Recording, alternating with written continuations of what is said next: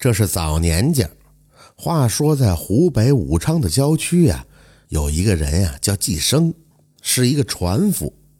平时呢就在家中附近的河中撑船，靠摆渡撑船作为生计。偶尔呢也帮人运运货。不过呀，坐船的用船的人也并不多，所以季生呢也挣不到多少钱。偶尔能挣的一点儿，也就仅仅够吃够喝。他呀，算不上是勤奋，甚至可以说有些懒惰。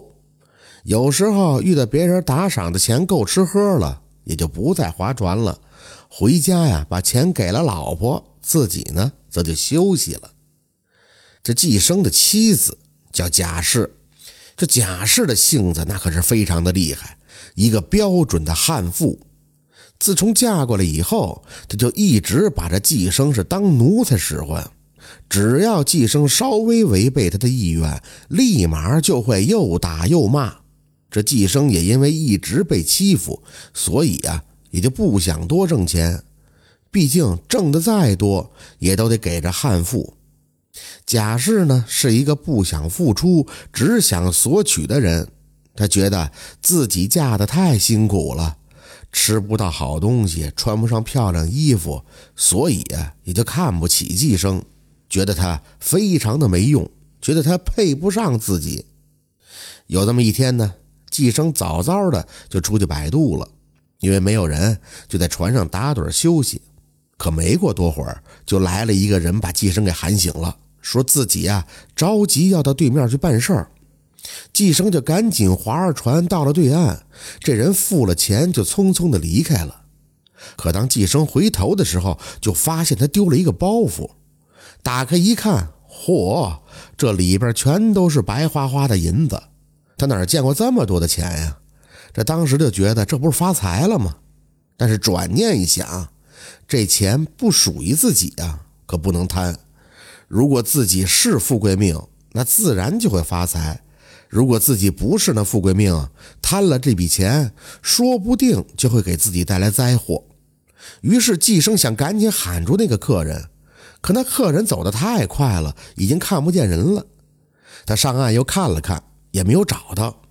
这笔钱可不是个小数目，对于客人来说，也许那就是性命攸关呀。既然丢了，那等他发现的时候，一定就得回来找。季生也不敢马虎。他把包袱赶紧收好了，就在船中等着那客人回来。到了傍晚的时候，这客人果然回来了。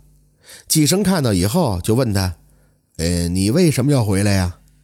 这人就说：“哎呀，我父母去世了，一直没有下葬。我从千里之外赶回来，一路的奔波呀，找了好些的故人，攒了一包钱，没想到这半路就给丢了。哎呀，这可怎么办呀？”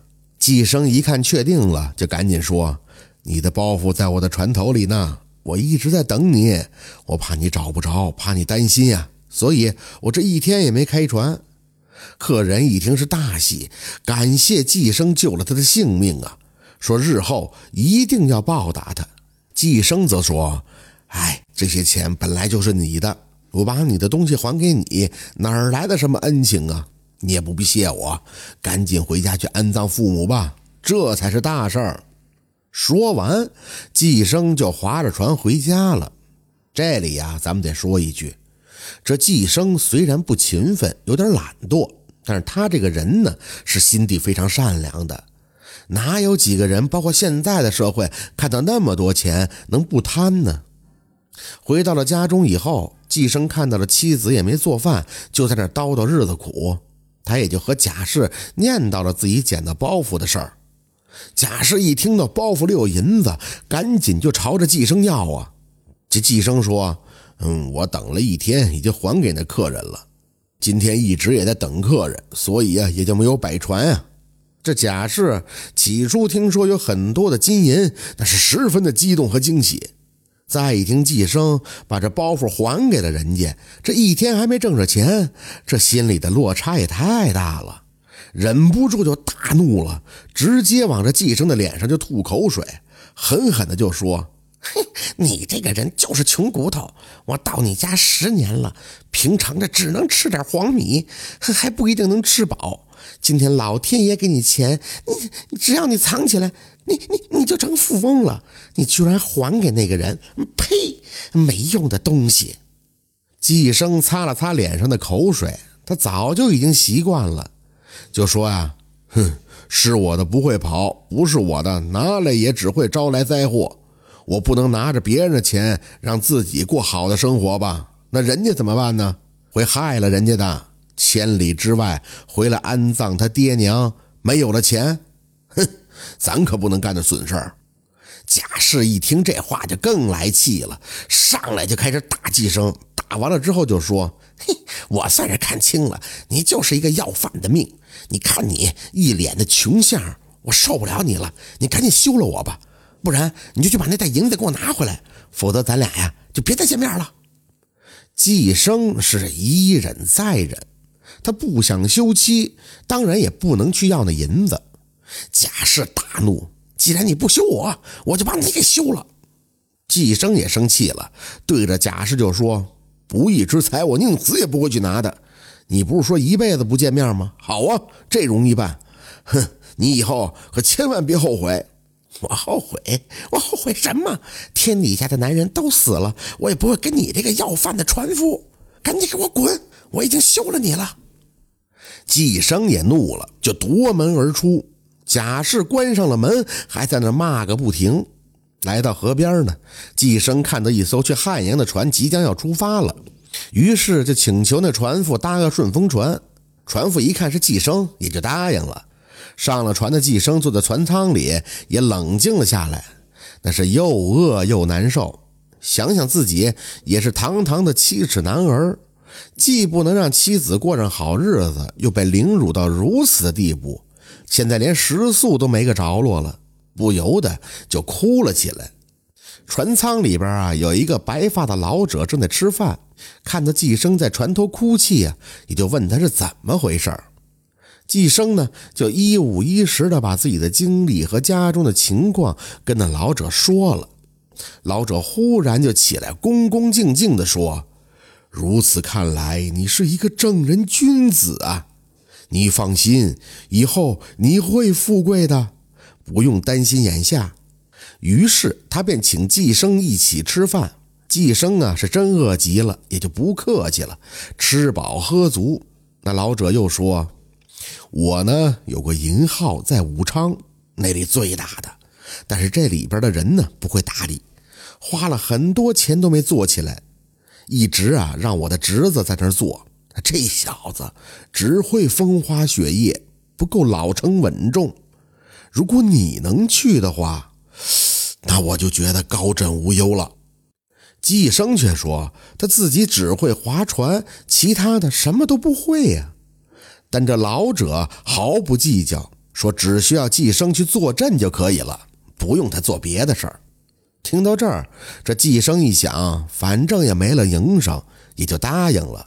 二人到了武昌，老者给季生是换了衣服、帽子，写好了书信，安排好一切，让那个侄子跟着自己走。季生则独自来到了银号。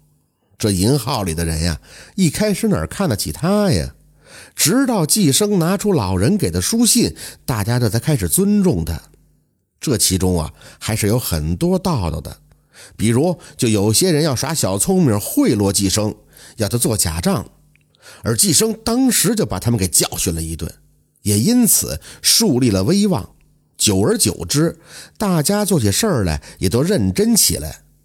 一年以后，那老头回来查账，发现居然还有盈利了，而且还不少。大喜地说：“哎，我就知道先生您可以做得很好啊！”他高兴的要奖励季生一千两银子，可季生却拒绝了。老者对季生也是更加的信任，让他扩大规模，甚至连自己的老婆孩子都交给季生照顾，那真是托妻寄子啊！季生也不辱使命，每年都能盈利个几万两银子。几年的光景，就已经在当地又开了不少的分号。这一天，老头请季生吃饭，就说呀：“自从先生来了之后，我的银号呢，不仅盈利，还有增加了十五处之多，实在是不得了啊！细细算来，这些年先生的薪水分红加起来，正好可以买我这家银号了。所以从今儿个起，这家银号就归你了。”季生起初还是拒绝。但老翁坚持要给他，最后呢，他也就接受了。转眼又是三年，季生已经成为了当地少有的富豪，存款加上银号的价值那是上百万。他也在武昌盖了大房子，还娶了几个漂亮的小妾。可他呢，对于这些穷人呀、乞丐呀，是常常给予帮助。花开两枝。话分两头，那此时的贾氏呢，日子可以说是过得非常的痛苦。原来啊，这贾氏自从休了寄生以后，看到一位屠夫非常有钱，就嫁给了这个屠夫。屠夫家里呢，的确是有点钱，贾氏每天呢也吃得饱，穿得好。但这屠夫可厉害，生性残酷，看着不顺眼就揍他。有一次，甚至想把这贾氏的脚筋给挑了。贾氏是苦苦哀求，最后才得以幸免。到后来，跑船的人们都在传说寄生发家的事儿，当然也传到了贾氏的耳朵里。他心中那是万分的后悔，每天就在那偷偷的哭啊哭啊。没过多久，也就郁郁而终了。所以呢。都管妻子叫贤内助，贤字当先，也正应了家和万事才能兴啊！这就是汉妻修夫的故事。感谢您的收听，喜欢听白好故事更加精彩。